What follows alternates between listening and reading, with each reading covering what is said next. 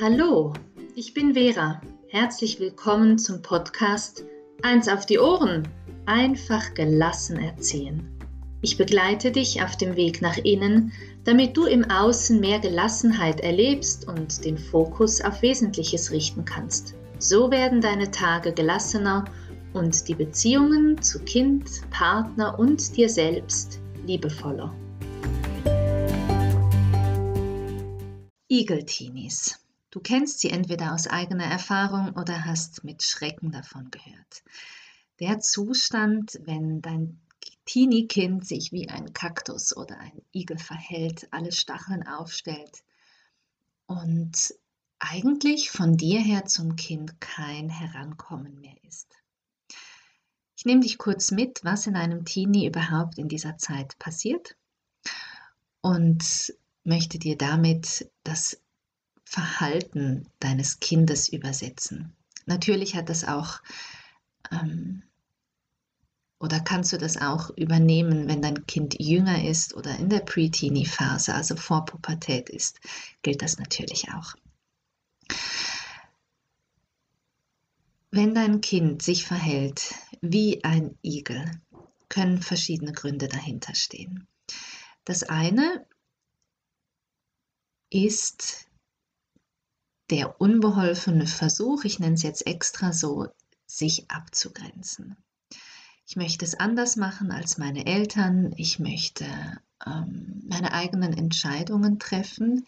Ich möchte deshalb im Moment gerade auch überhaupt nichts hören, weil wenn du redest und ich dir zuhöre, dann hat das wieder einen Einfluss auf meine Entscheidungsfindung. Und damit das nicht passiert und du erst gar nicht zum Reden kommst, deshalb stelle ich alle Stacheln auf und unterbinde damit, dass du mir näher kommst. Und ich in meinen Entscheidungen, in meinen Gedanken, in meiner Selbstständigkeit und Autonomie eigentlich von dir beeinflusst werde.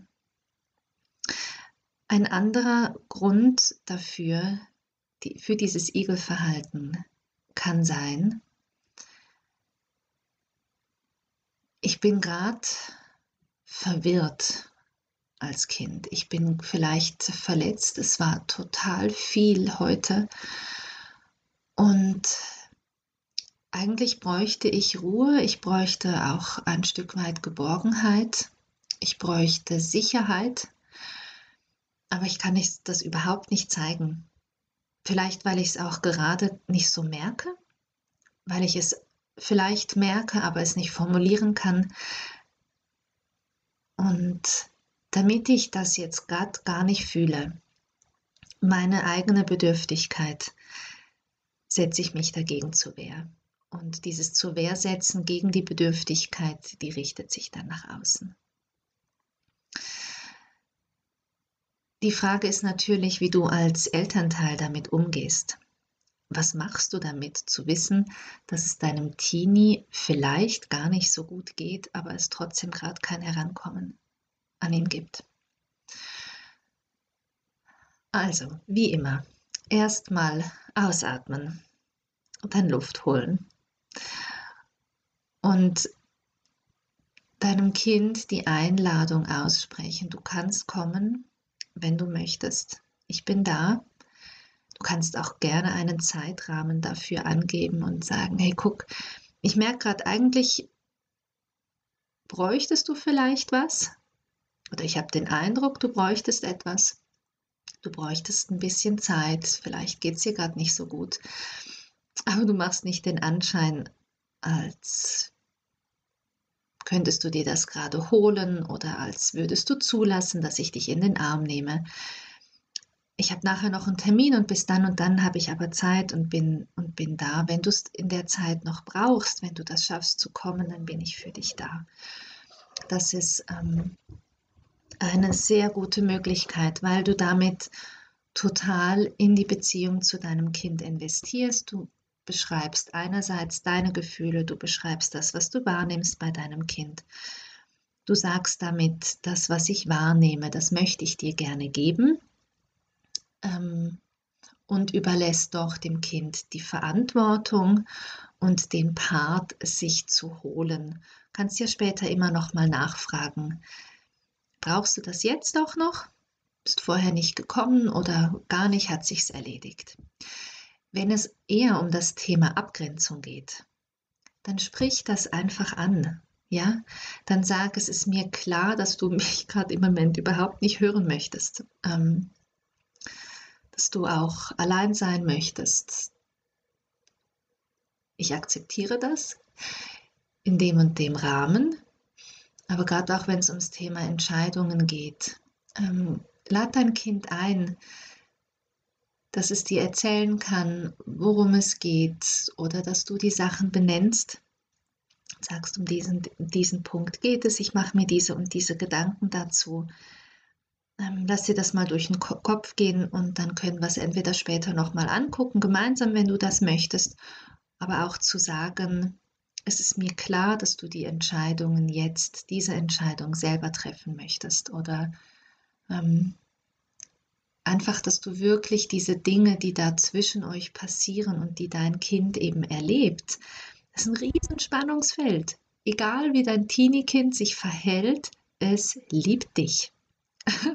Und wenn es es hundertmal am Tag sagt, ähm, was du gerade für eine blöde und nervige Mutter bist oder nur noch die Augen verdreht, es ist so, dass dein Teenie-Kind von dir abhängig ist und diese Abhängigkeit auch auf einer emotionalen Ebene für dein Kind einfach spürbar ist. Und dieses Spannungsfeld davon, von dieser auch emotionalen Abhängigkeit und diesem Bedürfnis, diesem Drang, sich selber ähm, zu entdecken, zu entwickeln, sich zu entfalten, unabhängig von den Eltern.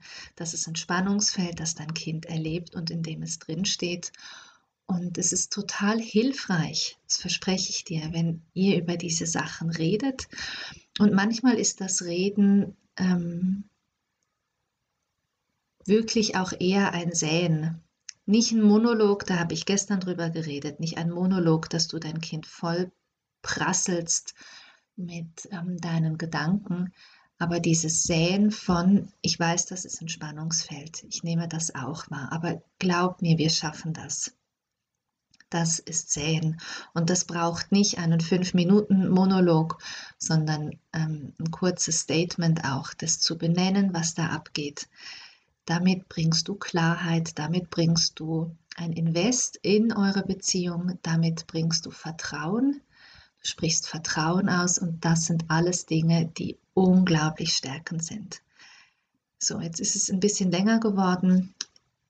Hinter einem igeligen Verhalten von Kindern steckt entweder das Bedürfnis von Abgrenzung, ähm, um sich selber zu entwickeln, oder es steht eine große Not dahinter. Und da möchte ich dich einladen, dass du auf diese Not deines Kindes eine Antwort geben kannst und die nicht ähm, unkommentiert stehen lässt.